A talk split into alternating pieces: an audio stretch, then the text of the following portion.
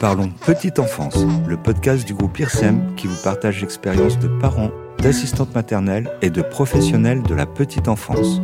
Tous les mois, un nouvel épisode, alors abonnez-vous. Étant enfant, nous avons tous joué et certains d'entre nous jouent encore. Mais quel rôle revêt le jeu dans la construction de l'enfant? Nous recevons dans cet épisode Nathalie et Léa pour nous éclairer sur ce point. Et pour ceux qui ne l'auraient pas encore fait, je vous conseille d'écouter Ouvrir une mame par passion pour découvrir leur parcours. Bonjour mesdames, heureux de vous accueillir à nouveau dans le podcast. Bonjour. Bonjour. Bonjour, bonjour. Donc on est là aujourd'hui pour parler jeux. Premier point, vous exercez dans une MAM. Oui. Et comment ça se passe, euh, la MAM, le jeu? Il y a des lieux dédiés? Donc en fait, dans le jeu, il n'y a pas vraiment de lieu dédié. Parce que pour l'enfant, tout est source de jeu. C'est-à-dire que le local est source de jeu, les marches dans la MAM sont source de jeu. Nous sommes source de jeu. Ça veut dire que ça peut arriver souvent qu'un enfant vienne euh, mettre des voitures sur nous, faire un parcours. Donc on n'a pas de lieu dédié au jeu tout dans la MAM est dédié au jeu. Et on va dire que même tout petit, euh, des, des, bébés, en fait, leur propre corps et jeu. Parce qu'ils vont découvrir leurs mains, ils vont les faire claquer, ils vont découvrir leurs pieds, ils vont découvrir. Voilà, et, on, le met sous terme de jeu, mais en fait, c'est une, découverte du monde qui les entoure, en fait. Euh, le jeu qu'on, nous, adultes, on, appelle jeu, c'est vraiment euh, juste euh, la découverte du monde pour les enfants. De, de ce qui les entoure. Voilà, leur environnement. En fait, le jeu, c'est du sérieux. On a l'impression de prendre ça pour un divertissement, nous adultes, mais le jeu, c'est vraiment du sérieux. Pendant le jeu, l'enfant, il expérimente plein de choses.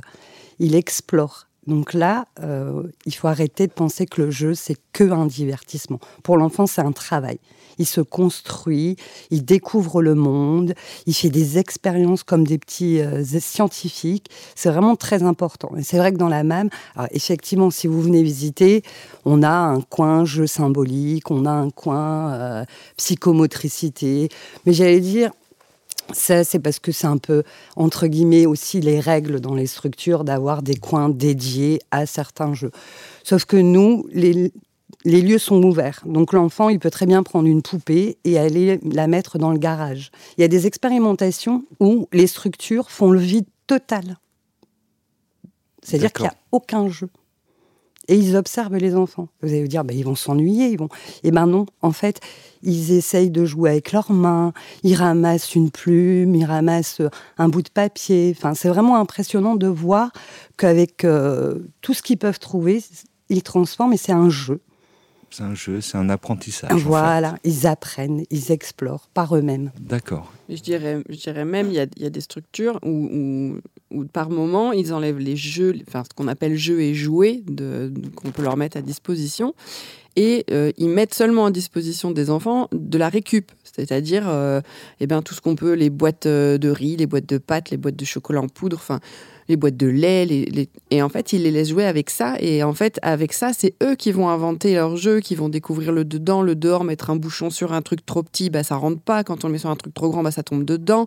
Voilà, ça, ça leur permet en fait de, de, bah, de découvrir les choses par eux-mêmes, de faire leurs expériences et en même temps, quand ils grandissent aussi, d'inventer leur jeu et devenir créatifs. L'idée, c'est comme dit Nat, c'est euh, de faire leurs expériences, de découvrir ben, voilà, le, le plein, le, le dedans, le dehors. Quand on met ça dans ça, comment ça se passe euh, Est-ce que ça c'est léger Est-ce que ça c'est lourd euh, C'est vraiment toute une exploration et une découverte du monde. Euh. Et malgré tout, vous avez des activités particulières ou à faire en groupe en solo? Alors non, en fait, nous à la MAM, ça fait partie de nos valeurs et, des choses qu'on partage directement avec les parents quand ils viennent visiter. C'est que on laisse les enfants libres euh, de choisir leurs activités à proprement parler. C'est-à-dire qu'ils ont des espaces euh, mis en place, ils ont des choses à disposition. Mais on, ne va jamais dire euh, allez maintenant tout le monde vient faire ça ou allez on en prend quatre on fait ça non des fois on va proposer des choses on va faire un peu de pâtisserie on va faire des sorties on va mais on, on fera jamais des gommettes on fera jamais de la peinture on fera jamais des choses comme ça parce que ils en feront plein à l'école Euh, et euh, avant trois ans, le but, c'est justement qu'ils puissent être libres de choisir leurs activités en fonction de où ils en sont dans leur expérimentation et dans leurs apprentissages. Ben, ils vont pas tous aller jouer à la même chose. Ils auront beau avoir le même âge.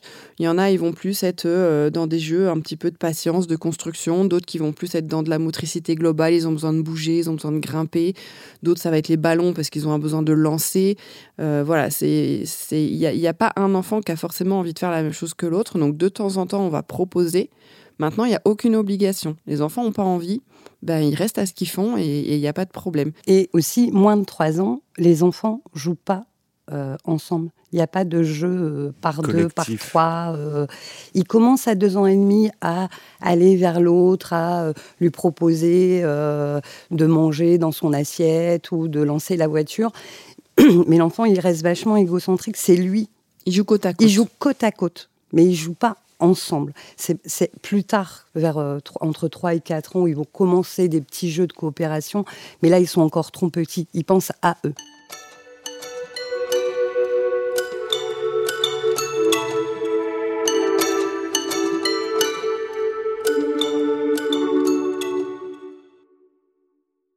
Vous observez déjà sur euh, des attachements, peut-être à des jouets, sans parler de doudou?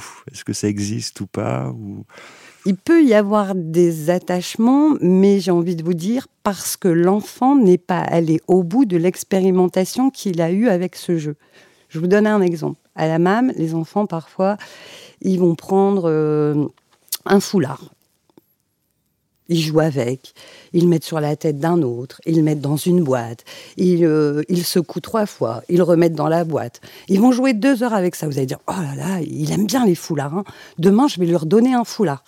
Sauf que non, au bout de deux heures, au bout de deux jours, au bout de trois jours, il est arrivé au bout de ce qu'il avait envie de faire, d'expérimenter avec ce foulard. Et donc, il pose le foulard et il passe à autre chose. En fait, c'est des attachements parce qu'ils n'ont pas terminé l'expérimentation qu'ils avaient avec ce jeu. Ils sont encore comme là, encore, j'allais dire, moins de trois ans. C'est encore compliqué qu'ils aient un attachement. Après, ils aiment certaines choses. Mais c'est pareil, la moto, ils vont prendre la moto euh, dans la cour pendant euh, une semaine parce qu'ils expérimentent comment ça tient, comment on grame dessus, l'équilibre, la vitesse. Et puis après, au bout de 15 jours, ils passent à autre chose, ils vont chercher un ballon. Euh. Pour moi, ils n'ont pas réellement d'attachement avec les jeux.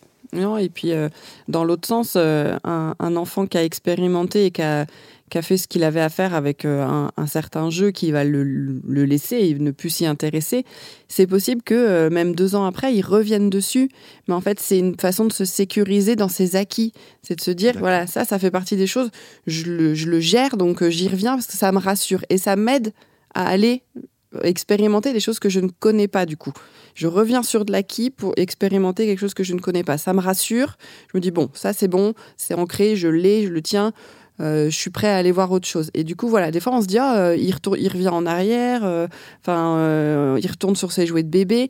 C'est pas juste qu'il redevient un bébé, c'est qu'il a besoin de se rassurer. Il revient à ce qu'il a connu avant, à ce qui le rassure et à ce qu'il gère vraiment bien, ce qu'il connaît bien, et ça l'aide après à aller justement redécouvrir des choses nouvelles et à expérimenter de, nouvelles choses en fait. Et c'est comme ça, les enfants, ça avance, ça recule, ça avance encore un peu plus ça recule encore un peu. Et c'est toujours reculer pour mieux sauter. Il y a toujours des moments où ils reviennent en arrière pour aller un peu plus loin euh, après en avançant. C'est de la réassurance en fait. Hein. Exactement. Donc là, on commence à le comprendre. Effectivement, ça a l'air d'être important dans la construction de l'enfant. Là, vous en avez déjà parlé. Donc les bienfaits pour l'éveil de l'enfant, il faudrait les lister en termes d'épanouissement, d'expression, de mobilité. Vous avez des exemples? En fait, jouer, ça développe l'enfant au niveau moteur, ça développe au niveau émotionnel, ça développe au niveau psychologique. C'est vraiment un développement global et ils passent chacun par des étapes. Comme disait Léa tout à l'heure, il y a des enfants qui, pendant euh, trois semaines, ils vont être que sur les jeux moteurs. Ils vont être que à grimper, à sauter, à, aller attraper des choses avec leurs mains. Là, ils sont dans la période, bah, je me développe au niveau moteur, j'expérimente plein de choses. Il y a des enfants, je pense encore à un autre petit garçon, pendant euh, trois mois, il, il, encastre des cubes. Ben, Et on n'a pas marre d'encastrer ses Et puis ça tombe, et puis il recommence, et puis ça retombe. Et, puis et là, en fait, non, il n'en a pas marre parce qu'il n'a pas fini son expérimentation. Il est en train d'expérimenter la pesanteur, quand ça tombe, quelle hauteur? Le truc, c'est qu'il faut observer les enfants et voir exactement ce qu'ils sont en train de faire sans l'interpréter. Et sans intervenir de Et trop. sans intervenir. Euh, En fait, encore une fois, c'est comme dans la motricité, c'est comme dans plein de choses avec les enfants. Plus l'adulte va intervenir en se disant je vais l'aider, je vais le- lui apporter des choses, plus finalement ils vont leur faire penser qu'ils ont besoin de l'adulte pour faire les choses. Alors que quand on les laisse jouer tranquille, des fois ils vont venir vers nous. Mais c'est pas à nous d'aller forcément vers eux. Nous, on est là, on est posé, on les observe, et des fois ils vont nous inclure dans leur jeu, et des fois non, pas du tout. Et euh, l'idée, c'est de, ils soient libres de faire comme ils veulent, ils soient capables de se dire, bah, je, peux aller jouer sans qu'il y ait un adulte à côté de moi. J'ai confiance en mes capacités de faire tout seul. Donc on en revient aussi à la confiance en soi. C'est hyper important pour les aider à se dire que bah, j'ai pas besoin de l'adulte pour choisir ce à quoi je vais jouer. J'ai pas besoin de l'adulte pour aller dans un espace. euh, Si l'adulte est pas là, je suis assez en sécurité pour me dire c'est pas grave, ils sont pas loin. Si j'ai besoin, je vais les voir. Et en fait, de les laisser libres comme ça, de faire leurs expérimentations, de faire leurs jeux, c'est aussi leur donner confiance en eux. Et c'est ça qui va les préparer à l'école aussi. C'est-à-dire que plus ils vont avoir confiance en leur capacité de faire tout seul, et plus ils vont être bien dans leur tête et dans leur, dans leur basket, dans leur corps, en expérimentation, voilà, quand ils expérimentent l'espace, tout ça, c'est des enfants qui vont être prêts à aller à l'école, à vivre les étapes qui les attendent après, même si elles sont un peu difficiles, ils les vivront mieux que des enfants qu'on a tout le temps, tout le temps. euh, Un peu trop cajolés oui, ou bah, en fait. ou en tout cas qu'on a toujours voulu diriger. Parfois, le fait d'être trop sur son enfant, de pas le laisser doucement s'envoler, on rend l'enfant insécure. Ça veut dire qu'il peut pas faire quand il n'y a pas l'adulte qui est à côté. Donc évidemment, il va pas savoir jouer seul. Il est dépendant de Il est l'adulte. dépendant de l'adulte. Quelque chose qui était naturel pour lui, parce qu'il faut savoir que c'est naturel pour l'enfant de jouer. Encore une fois, dire il sait pas jouer seul, ça n'a pas de sens. Il sait jouer, c'est naturel pour lui. C'est juste que à un moment, l'intervention de l'adulte, alors souvent c'est dans, dans le sens du bien, hein, c'est euh, ah je suis à côté de mon enfant, je le tiens, je le... Et ben lui, à un moment, il s'est pas senti en sécurité et donc il est toujours obligé d'avoir l'adulte à côté de lui pour jouer. Et encore une fois, c'est aussi une question d'observation des adultes. Et si de on les observe, on voit où ils veulent aller. On voit si à un moment, comme disait Léa, on propose pas d'activité. On voit si les enfants, à un moment, ils courent dans tous les sens, ils sautent beaucoup. Ben, on regarde et on se dit, ah, il y a un truc qui va pas dans l'aménagement de l'espace, ils sont pas à l'aise. euh. Et donc on se pose, on réfléchit, on se dit tiens, là ils ont tel âge, ils sont plus dans la motricité. Peut-être il faudrait un peu euh, ouvrir l'espace, leur mettre plus de choses pour bouger. Il faut vous dire que parfois, quand on a beaucoup de 2-3 ans, par exemple, on fait des petits espaces fermés. Pourquoi? Parce qu'à cet âge-là, ils aiment bien aller jouer derrière une Dans armoire, coin. euh, pas montrer aux autres ce qu'ils font, voilà. Là, en ce moment, on a beaucoup d'enfants qui sont entre euh, 18 mois, euh, 2 ans et demi. Ben là, nous, on a ouvert l'espace. Parce que ces enfants-là, ils ont besoin qu'on les voit. Ils ont besoin de nous voir. Ils ont besoin que ben, leur petit phare au bout, ils voient. Ils ont besoin de voir. Et ils ont euh, besoin de sécurité. Donc, c'est aussi à l'adulte, j'allais dire, aussi bien en structure que euh, une assistante maternelle à domicile, de toujours réfléchir à se dire tiens, là, les enfants se bagarrent, ils sautent partout. Qu'est-ce qui va pas dans l'aménagement de mon espace? Vous allez me dire, ah, c'est difficile quand on est asthmate. Non, c'est pas si difficile que ça. Il suffit parfois de bouger un petit meuble, il suffit parfois de bouger, nous, adultes de place, et, euh, Et l'enfant, il retrouve ses marques tranquillement. Est-ce qu'on peut envisager le jeu comme moyen d'expression? Est-ce qu'il raconte des choses? Euh, Vous allez me dire, ils sont encore petits, mais Oui, Oui, en fait. tu, euh, tu parlais justement de la construction un peu de l'imaginaire et autres. C'est euh, ça. Alors la construction de l'imaginaire, elle vient un peu plus tard. En fait, il faut savoir qu'un enfant, euh, il a la fonction de la symbolisation, c'est-à-dire de, de réussir à reconnaître qu'un objet, il peut le transformer euh, en une cafetière, en un voilà. Cette symbolisation du jeu, ça vient pas avant 18-24 mois. Donc en fait, un enfant, l'imaginaire dans le jeu, il va venir un peu plus tard. Ça va être euh, autour de 2-3 ans, puis après, ça va vraiment beaucoup se développer après 3 ans. Euh, Mais euh, ça, ça, peut quand même, euh, le jeu peut quand même pour des enfants, on va dire oui à partir de deux ans, deux ans et demi, ça peut être une façon pour eux de des fois revivre des situations qu'ils ont pu vivre. Et le jeu leur sert en fait à rendre les choses plus agréables quand ils vivent des choses qui le sont moins. C'est-à-dire qu'un enfant qui va chez le médecin, qui se fait faire des vaccins, qui voilà, c'est quelque chose qu'ils n'aiment pas, ils se font manipuler par quelqu'un qu'ils connaissent finalement pas ou peu. Et voilà, bah, du coup l'enfant, euh, il rentre à la maison direct, il va chercher sa petite mallette docteur et il devient le docteur. C'est-à-dire qu'il devient acteur dans ce qui s'est passé. Et c'est lui qui est acteur et qui, qui, va faire les piqûres à papa, à maman. Et du coup, il va rendre par son jeu la situation beaucoup plus supportable pour lui. Donc des fois, voilà, on va se dire, euh, tiens, euh, c'est, c'est étonnant, euh, il, joue quand même beaucoup avec tel truc, tel truc, bah, parce que du coup, peut-être qu'il l'a pas forcément super bien vécu.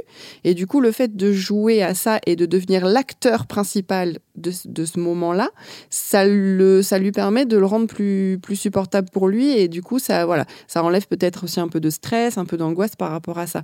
Et c'est pour ça que les enfants qui doivent se faire soigner, on utilise souvent le jeu ou le doudou pour euh, leur montrer les gestes qui vont être faits sur eux, des enfants malades qui, qui, doivent avoir des soins régulièrement.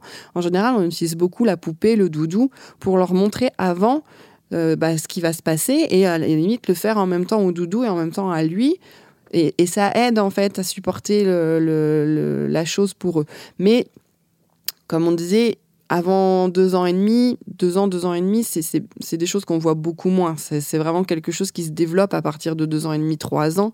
Avant, c'est vrai que c'est moins, c'est quand même, on est, beaucoup plus dans l'exploration parce qu'on apprend euh, à découvrir le monde qui nous entoure, pas euh, pour revivre des, forcément des situations. Euh, c'est encore un peu tôt, quoi. Oui, et j'allais même rajouter, si on le voit avec un enfant de en dessous de deux ans et demi, deux ans, c'est aussi parce qu'en fait, ils miment. C'est ça. Ils sont dans, la dans le mimétisme. Mm. Ils vont mimer euh, leur grande frère ou euh, l'enfant plus grand à la mam qui a fait des piqûres. Ils vont mimer. C'est ça. Ou, maman qui a eu, il y a eu un petit frère ou une petite sœur. Ils vont... prendre une poupée, ils vont refaire les gestes qu'ils voient. Moi, je me rappelle de ma fille quand j'ai eu mon petit garçon. Elle s'amusait à prendre sa poupée et à se la mettre au sein parce que bah, elle m'a vu faire avec son petit frère. Mais bon, elle était déjà un petit peu plus grande, donc je pense qu'il y avait aussi un petit peu ce jeu de, de rôle. Mais malgré tout, ça restait du mimétisme. Elle m'a vu le faire, elle a pris sa poupée, elle a fait la même chose. Et je vais rajouter sur ce que disait Léa. C'est vrai qu'en fait, l'enfant, quand il, quand il va euh, utiliser euh, une piqûre pour faire comme le docteur, c'est aussi une façon de maîtriser la peur aussi qu'il a eue. En fait, parfois, je vais reprendre l'exemple des livres sur les loups. Vous allez me dire, oh, lire des livres sur les loups aux enfants, ils vont avoir peur. Oui, mais à un moment, nous, on a eu un petit garçon qui avait vraiment très très peur du loup. Mais c'était le premier à nous demander des histoires sur le loup. Alors il regardait de loin, il était très loin, il fermait ses yeux. Puis petit à petit, il se rapprochait. Parce qu'en fait, il apprenait à maîtriser sa peur qu'il avait euh, du loup ou sa peur qu'il avait du noix. Donc c'est vrai qu'effectivement, les jeux, les livres, parfois, ça aide l'enfant à maîtriser cette peur. Il dit tiens, là, j'ai un petit pouvoir sur la peur euh, que j'ai. Euh, je suis acteur, je suis moi qui gère le truc, donc du coup, je contrôle aussi euh, ma peur. J'essaye de, j'y vais, mais à mon rythme en fait. Il va, il va aller euh, face à cette peur, mais à son rythme. On lui impose pas, c'est lui qui va gérer. Et quand c'est trop, c'est trop. Quand c'est trop, il s'arrête et il y reviendra peu sûrement plus tard. Mais c'est lui qui est acteur dans ce, dans, ce jeu-là et dans cette façon de, maîtriser un petit peu ses émotions finalement.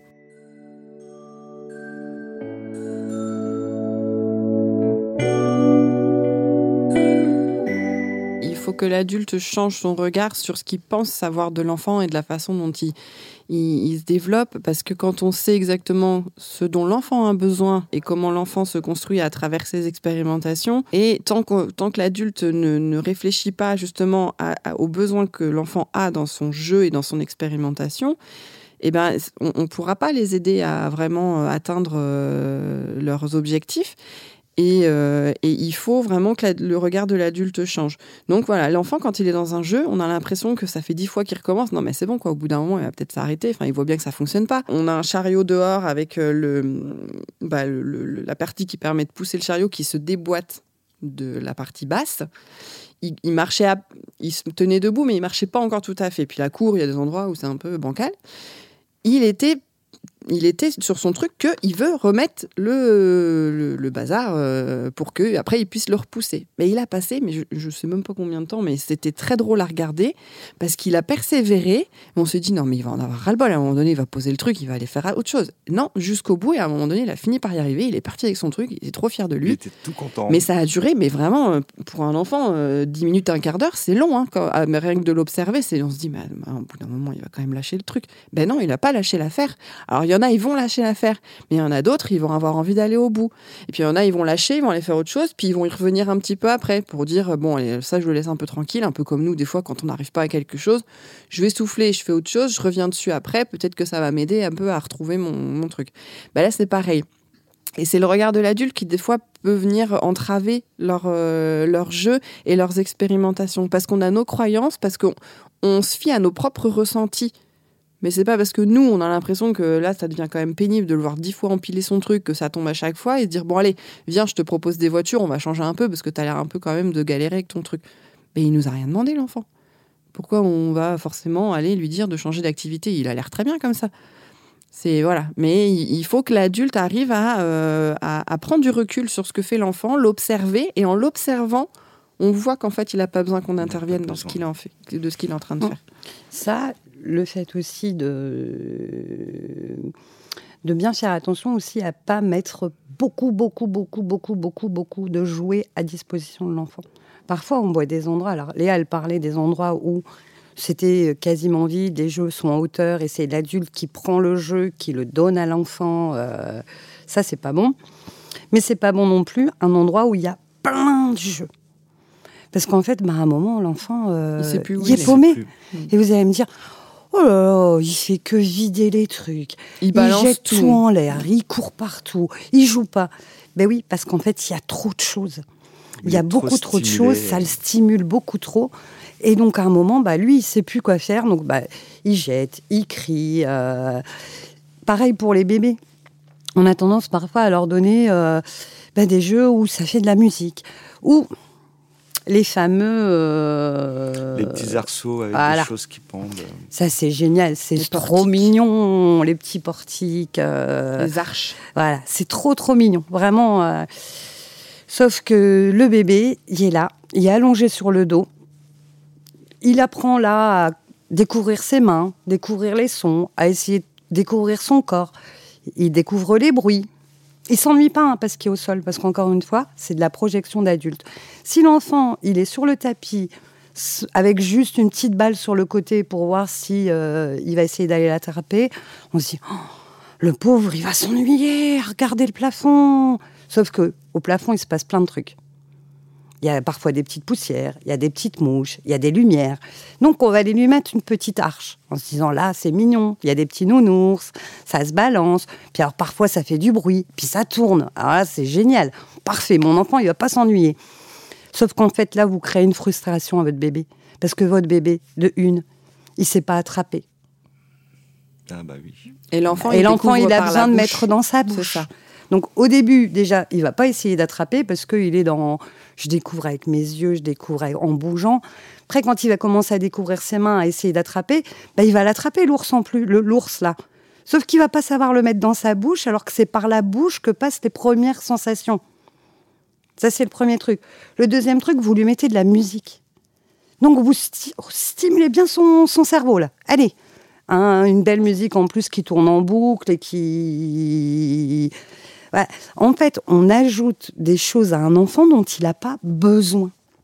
On se fait, euh, entre guillemets, plaisir, ou on projette l'éventuel ennui, parce que ça aussi, encore une fois, on revient à... Il va s'ennuyer. Donc, un enfant qui s'ennuie, c'est quand même dommage. Hein. Et pourquoi? Ah, Je sais pas. c'est pas dommage, un enfant. Déjà, un enfant, ça s'ennuie pas. Un enfant, comme je vous dis, un bébé qui regarde le plafond, il s'ennuie pas parce que bah, il y a des faisceaux de lumière, parce que il y a des petites mouches. Un enfant qui est assis à la fenêtre et qui regarde par la fenêtre. Oh là, il s'ennuie cet enfant. Je vais aller lui proposer un petit puzzle parce que là, il est en train de s'ennuyer. Ben non, parce que quand il regarde par la fenêtre, ben il voit l'oiseau sur l'arbre, il voit les camions dans la rue. Quelquefois, ils peuvent rester une demi-heure. Vous mettez à côté, ils sont en train de regarder des feuilles qui tombent. Ah, Et ben ils apprennent plein de choses en regardant les feuilles qui tombent. Ah bah, ça peut être fascinant. C'est fascinant. Et justement, là encore une fois, on projette des choses sur l'enfant. Souvent, en fait, les enfants euh, qui rêvent beaucoup, qu'on catégorise en euh, ah celui-là, c'est un rêveur. Puis à l'école, euh, celui-là, il est dans la lune.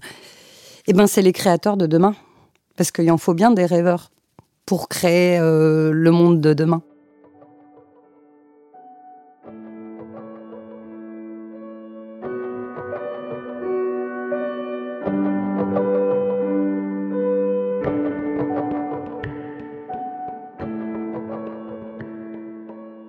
Des jeux, des anecdotes Vous avez des choses à nous dire sur le sujet? Alors, on a plein, plein, plein d'anecdotes avec des enfants qui, qui détournent euh, des, objets pour euh, en, faire des expérimentations. J'avais l'autre jour un petit garçon euh, dans la cour, il avait pris une poêle et il tapait sur le mur. En inox, donc ça fait bien du bruit. C'est ça. Il tapait sur le mur. Tiens, ça fait ce bruit-là. Après, il tapait sur la petite maison en plastique tiens, ça fait un autre bruit. Et il retournait taper sur le mur. et à chaque fois, il tapait d'abord sur le mur et après, il allait taper sur un autre objet pour voir si ça faisait le même bruit. Euh. je l'ai observé, c'était super drôle. Euh. et deuxième anecdote, c'était à peu près pareil. C'était une petite fille euh, que Léa connaît bien. Elle la connaît même très bien. Elle avait trois ans. Et euh, pareil, elle avait euh, une espèce de, de, poêle et une casserole, pareil en inox, parce que dans la cour, ils ont des jeux en, inox. Et elle les tapait, tapait, tapait, tapait l'un sur l'autre. Alors, je peux vous dire qu'il était 17 heures, on avait une journée un peu fatigante. C'est un peu aussi pour vous montrer que nous aussi, parfois, pro de la petite enfance, on peut faire des erreurs. On a nos limites aussi. On a nos limites, on a nos erreurs. Et moi, franchement, ça faisait beaucoup de bruit et j'en avais vraiment assez. Quoi. Donc je lui dis, ben là, s'il te plaît, euh... elle me regarde et elle me dit, ben, tu sais, Nat, si ça va pas, ben, rentre dans la mame. C'est pas mal. Mais, j'ai plus rien dit en toute bienveillance. Ouais, elle a dit avec gentillesse. Si ça, si ça te gêne, euh, rentre à l'intérieur. Ouais. Et moi, j'ai franchement, à ce moment-là, je me suis dit, ben là, Nathalie, elle a raison, t'as plus rien à répondre, parce qu'effectivement, elle est en train de faire un truc, elle expérimente les bruits, ce que ça fait, euh, la poêle contre la casserole.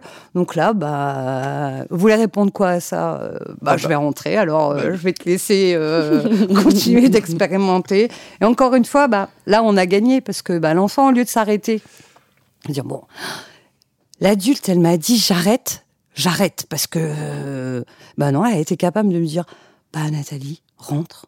Et encore une fois, c'est vraiment une victoire ça qu'à un moment l'enfant il soit capable de dire bah non là moi je suis pas d'accord et j'ose te le dire parce que je suis en sécurité et que j'ai pas peur de toi. Et ça on repart encore une fois sur l'éducation positive où on accompagne l'enfant sans punition. Donc à un moment, il fait pas les choses parce qu'il a compris qu'il fallait pas les faire. Il fait pas les choses parce qu'il a peur. Il fait les choses parce qu'il a compris qu'il fallait pas le faire. Et là, il se dit, bah, je vois pas pourquoi elle me dit d'arrêter. Il n'y a pas de danger. Il y a juste un peu de bruit. Elle est pas contente. Elle rentre. Moi, je trouve ça pas mal. Ouais. Bah, c'est une belle preuve d'avoir confiance en soi. En fait, c'est ça. Hein. Et toi, Léa, des petites anecdotes sur le sujet? Bah, moi, ce que j'aime beaucoup à la MAM et ce qu'on voit beaucoup, c'est tout ce qu'ils vont mettre dans le micro-ondes, en fait, euh, dans l'espace euh, Mais quand tu dis micro-ondes, c'est le vrai micro-ondes Non, non, c'est le micro-ondes en bois qui représente ah un micro-ondes, mais finalement, il sert à tout sauf au micro-ondes. et ça, je trouve ça génial. Euh, la plupart du temps, quand on cherche les doudous avant d'aller à la sieste, là où on les retrouve, c'est dans le micro-ondes. Alors, pourquoi On ne sait pas. Mais euh, il, alors peut-être qu'il est rangé dans un placard. On ne sait pas comment il transforme le truc. Mais je trouve ça génial. Et, le nombre de fois où on les retrouve eux cachés dans le meuble euh, représentant la machine à laver. C'est génial. Et, en plus il y a le hublot. Donc il y, y, a un trou et des fois on les cherche et on dit bah, on entend du bruit mais il y a personne là. Et en fait, on se rend compte qu'ils sont eux-mêmes dans le placard. Et, moi, je trouve ça génial de, de, dans leur jeu, dans leur truc, de se dire, allez, moi, je vais aller me planquer là-dedans, je vais voir ce que ça fait, je peux voir un petit peu par le, par le, hublot ce que ça donne, et puis en même temps, je peux faire des bruits à l'intérieur, et puis, euh, et, je trouve ça génial. Enfin, et, et, ils ont une capacité, et puis des fois, ils nous transforment les trucs. ils prennent un, espèce de gros morceau de viande, ça devient une raquette. Enfin, bah, les voitures, ils les lancent. Les trucs que nous, adultes, on n'aurait jamais. Et voilà. Et l'autre fois, on a eu un petit garçon qui prend une, une, voiture et au lieu de jouer au garage, il prend sa voiture, il va sur le toboggan. Première fois, il fait descendre la voiture par la rampe. C'est super drôle, la rampe, elle est énorme. Euh, hop, il fait descendre. Il reprend sa voiture, il descend, il reprend sa voiture, il remonte sur le toboggan. Et cette fois, il la lâche, mais carrément dans le vide, du haut du toboggan, euh, là où il y a rien en fait. Et on l'a observé et, il regardait. ah, ça fait, ça fait pas forcément le même effet. Il est allé la récupérer, il l'a refait par la rampe en se disant, oh, c'est quand même peut-être un peu plus sympa quand ça. Et, en fait, Nat, elle, me dit, elle me dit, regarde, il est en train de tester la pesanteur. La voiture, elle fait chlaf quand elle est tombée du. Puis regardez ça. Et puis, euh, enfin voilà, c'est, ils, expérimentent. Mais c'est, trop marrant de les observer faire, en fait. Euh, des fois, ils font des choses, mais on se dit, mais nous adultes, on n'aurait jamais pensé à, faire un truc pareil, quoi. Ils utilisent des objets pour. Euh, et ils les transforment et à parfois, volonté, si ça vous j'ai envie de dire, parce que parfois vous allez me dire, bah, ça peut être gênant qu'il jette une grosse voiture. Là, le rôle de l'adulte, c'est pas de lui dire arrête de jeter cette voiture, tu vas faire mal à quelqu'un. C'est à la limite lui dire tu vois, là, je vois que tu as envie vraiment de lancer les choses et tout ça. Bah, ce que je vais te proposer là, c'est des ballons. Et lui donner des ballons, des ballons en mousse, des ballons euh, normaux, voilà, pour que là, il puisse tester ce qu'il avait envie de faire.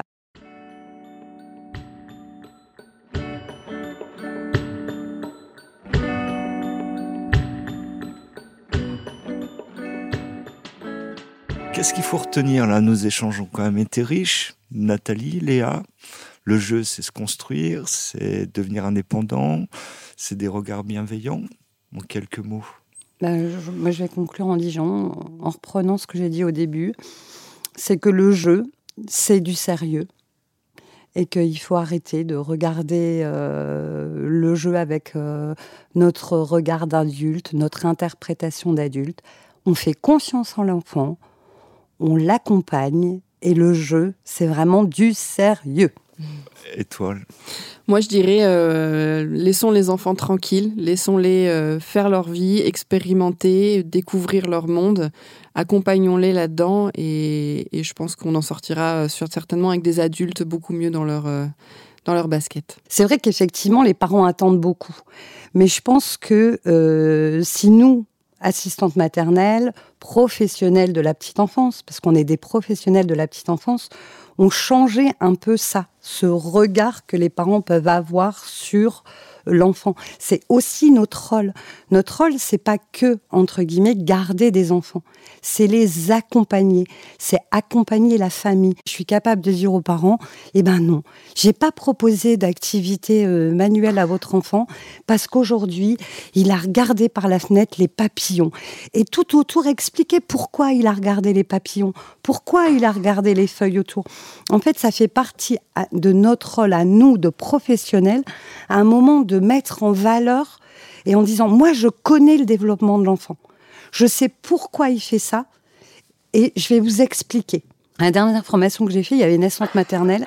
Elle avait fait un super truc avec les, avec les enfants. Elle était allée ramasser des pommes de terre.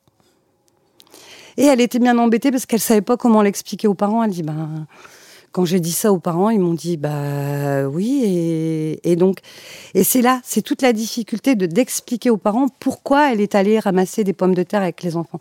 Qu'est-ce que ça a apporté à l'enfant d'aller mettre ses mains dans la boue, de marcher dans la boue? Mais c'est tout ça en fait. Je pense que au plus on va se professionnaliser, au plus on va se former, au plus on va lire, au plus on va échanger, au plus on va avoir confiance en soi et pouvoir expliquer aux parents je suis une professionnelle et c'est pour ça que je fais ça avec votre enfant. Faites-moi confiance parce que je sais pourquoi je le fais.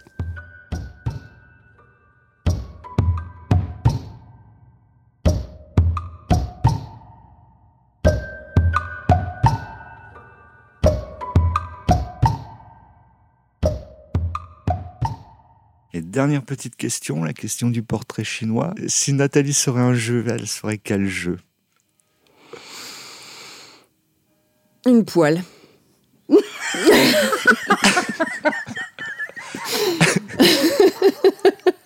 une poêle en, inox, une poêle en plastique, ce qu'on veut.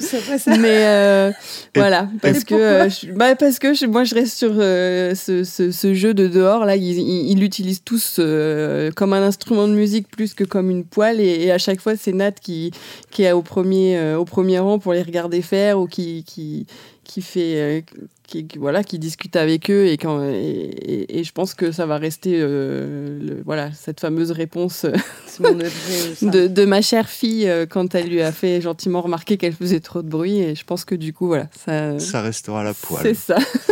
Et Nathalie Léa Léa bah pour moi c'est des poupées russes. Parce que tu ouvres et à chaque fois tu découvres des nouvelles choses. Euh, donc je trouve ça plutôt, euh, plutôt sympa. Et, j'ai envie de dire, euh, c'est un peu plus sérieux. Allez, c'est un peu moins drôle que la poêle. Mais euh, j'ai envie de dire qu'au fur et à mesure, euh, ça fait quand même quelques années qu'on travaille ensemble. Et au fur et à mesure euh, que je la connais, qu'on échange, et ben à chaque fois que j'ouvre une nouvelle poupée, je découvre des nouvelles choses et c'est génial.